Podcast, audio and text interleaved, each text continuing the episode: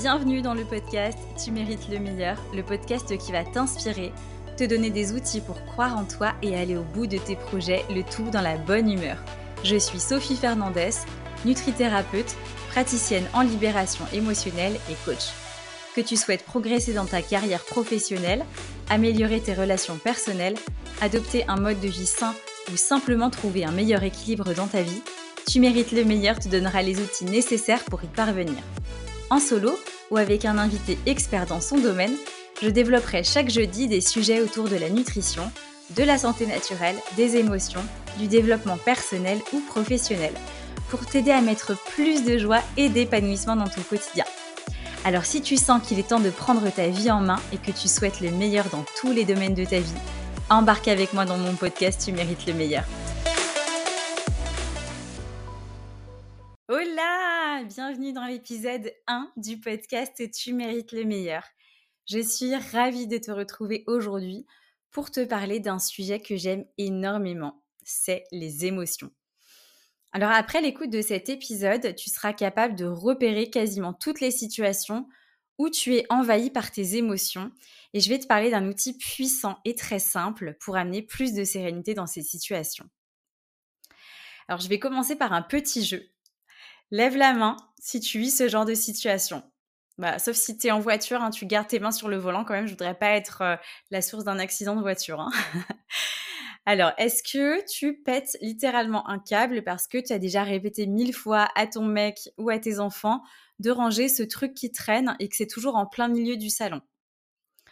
Est-ce que tu perds tes moyens si tu dois parler devant une assemblée? Est-ce que tu as tellement peur d'une chose que tu la fuis systématiquement? Voilà, tu l'auras compris, hein, je suis très maligne, mais les émotions, en fait, ça concerne absolument tout le monde. Et en fait, avec l'essor du développement personnel, on parle de plus en plus des émotions, de la gestion des émotions. Et tant mieux parce que la santé mentale, c'est un sujet tout aussi important que la santé physique. Je pense vraiment que la manière dont je vais t'en parler aujourd'hui, va certainement bah, bousculer la manière dont tu vis tes émotions et comment tu les comprends.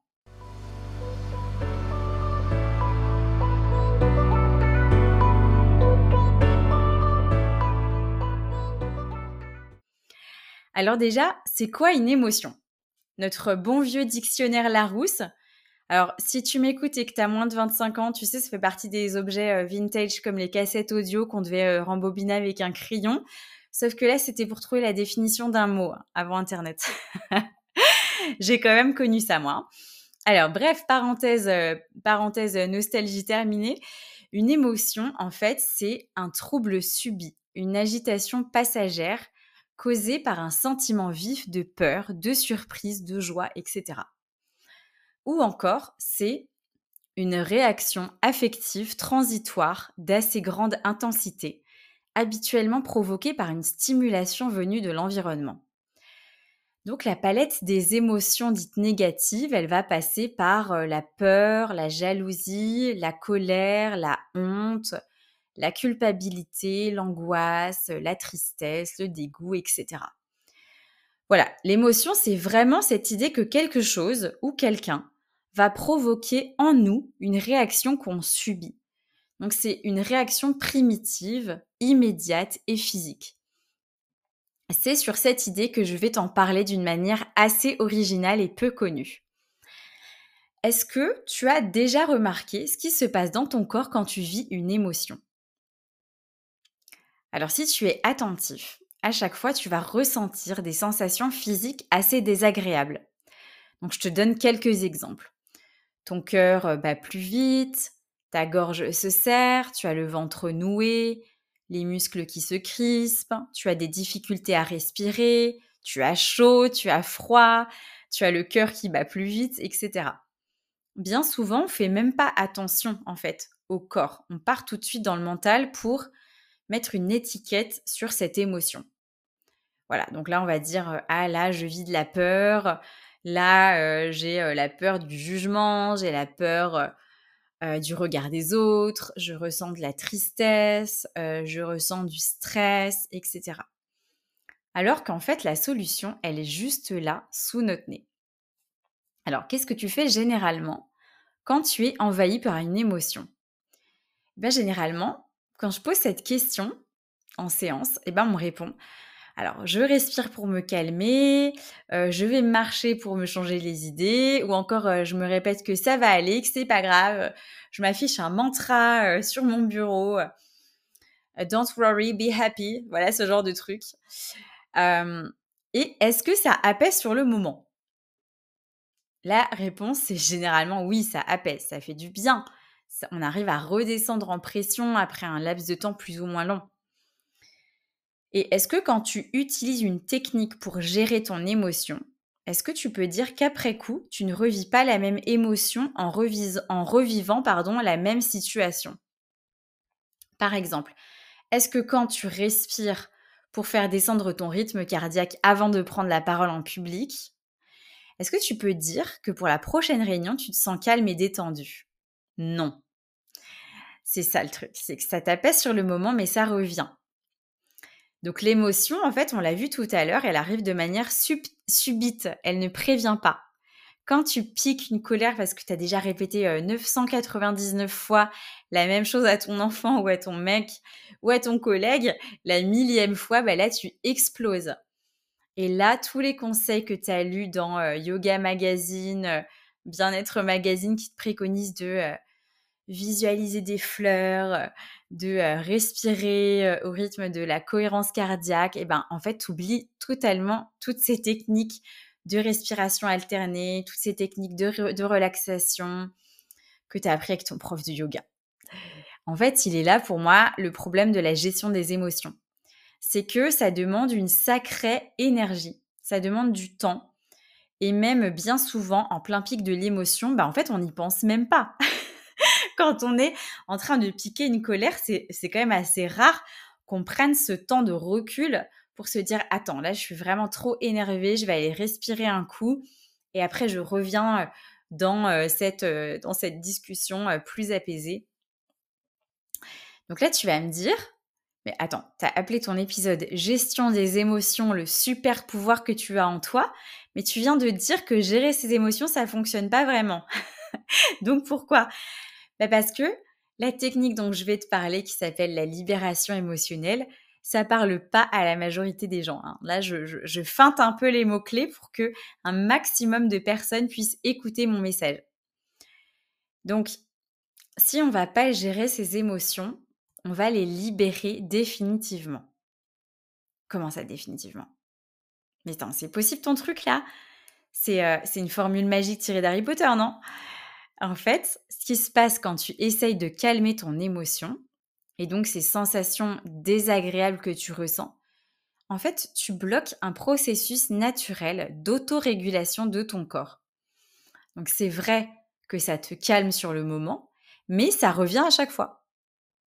Et en même temps, c'est normal de vouloir faire ça parce que quand on vit quelque chose de désagréable, on a vraiment envie que ça s'arrête.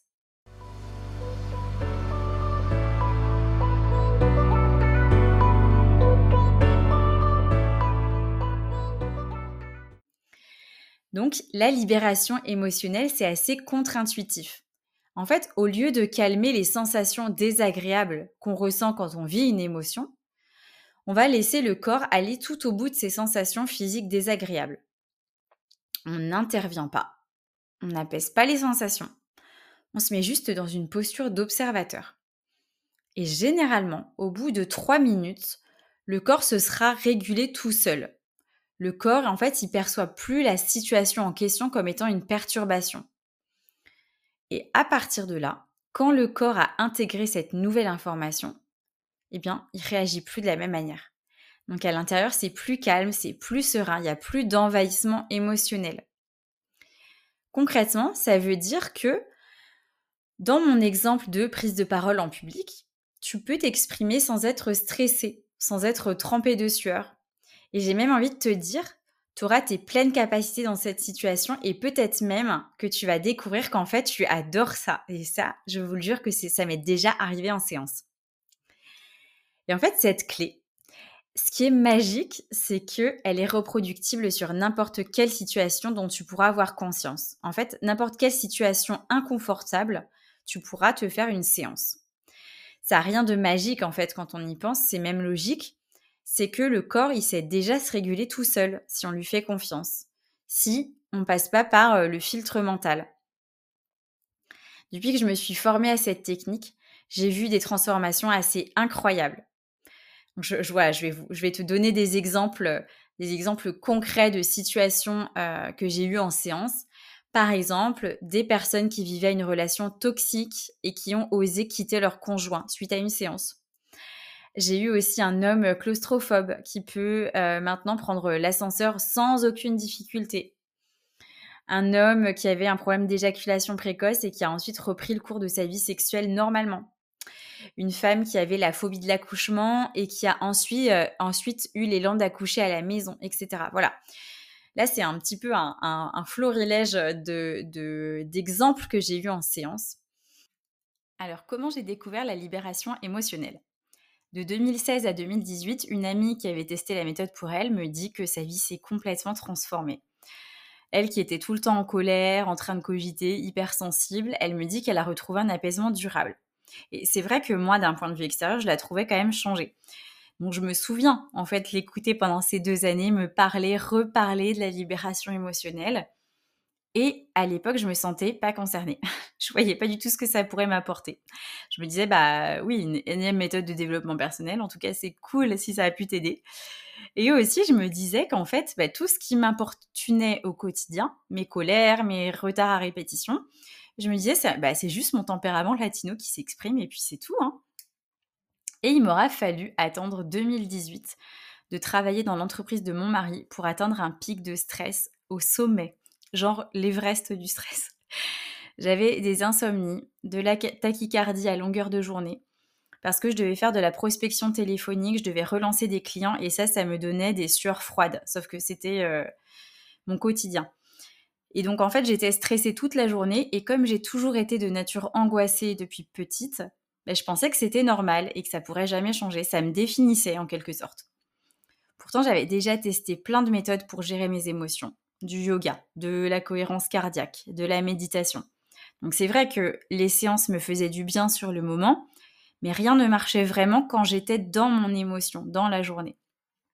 Voilà, il faut dire que c'est un peu compliqué quand même de faire le chien tête en bas euh, en plein milieu du bureau avant d'appeler un client quand même. Et en fait, je sais pas. Un jour, j'ai eu un déclic. Je me suis posé une question. Tu, vois un peu ces moments-là où tu es sous ta douche et euh, tu as de grandes réflexions philosophiques? Je me suis demandé, est-ce que tu as vraiment envie de continuer à vivre comme ça pour les prochaines années? Et bien sûr, la réponse était non. Je, me suis dit, mais tu es en train de t'user la santé alors que tu es encore dans la vingtaine. Donc je me suis dit non, non, je, veux vivre autrement. Je suis sûre que c'est possible. Je sais pas encore trop comment, mais et donc c'est à ce moment-là que j'ai appelé cette fameuse amie qui s'était formée en tant que praticienne en libération émotionnelle entre temps. Et en fait, elle m'a fait plusieurs séances en l'espace de quelques semaines. Donc je, vous l'avoue, j'étais très très sceptique au début. Je ne voyais pas du tout comment euh, laisser faire mes émotions désagréables lié à une situation de stress, eh ben, ça pourrait m'en libérer définitivement. Mais bon, voilà, je me disais que j'avais pas grand chose à perdre, mis à part peut-être un peu de temps. Donc en quelques semaines, j'ai vu que les situations que j'avais travaillées en séance ne me procuraient plus d'émotions envahissantes. J'arrivais à appeler un client sans avoir le cœur battant. J'avais beaucoup moins de, pics de stress. En fait, voilà, je, voyais que ça s'améliorait vraiment et que les situations que j'avais travaillées, bah, c'était libéré définitivement, ça ne revenait plus. Donc, mon ami m'a transmis la méthode en plusieurs séances pour que je devienne autonome, pour que je puisse me faire des séances moi-même dès qu'une situation me procurait une émotion envahissante. Et donc là, j'y suis allée en mode bulldozer. J'ai fait des séances, des séances, des séances. Euh, j'en faisais euh, je sais pas combien par jour. À chaque fois que j'avais une situation inconfortable, je me faisais une séance. Donc là, je peux vraiment vous témoigner que des dizaines, voire, je n'ai jamais compté le nombre de séances que je me suis faites, mais beaucoup euh, plus tard, eh ben, mon quotidien, il s'est totalement transformé. Je suis plus du tout la même. Je suis vraiment sereine la plupart du temps. J'ose être qui je suis Je me suis libérée du regard des autres. J'ai osé quitter mon travail pour devenir entrepreneur. J'ai beaucoup plus confiance en moi. En fait, j'ose faire des choses que j'aurais jamais osé faire avant. Et du coup, j'ai vraiment l'impression de m'être retrouvée, d'être euh, de, plus en plus moi-même, tout simplement. C'est ça que je trouve génial en fait avec cette méthode de libération émotionnelle, c'est qu'on peut se former assez simplement et facilement sur cette méthode pour devenir totalement autonome en fait sur la régulation de nos émotions. Et c'est vraiment un message d'espoir en fait que j'ai envie de passer maintenant. C'est que plus on se libère de ces difficultés émotionnelles et plus on revient à un état de bien-être qui est naturel, plus on rayonne autour de soi, plus on vibre haut et plus on montre le chemin aux autres.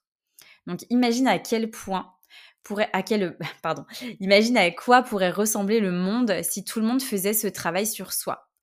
Imagine ce que tu pourrais t'autoriser à être ou à faire si tu n'étais pas bloqué par tes émotions ou par tes peurs.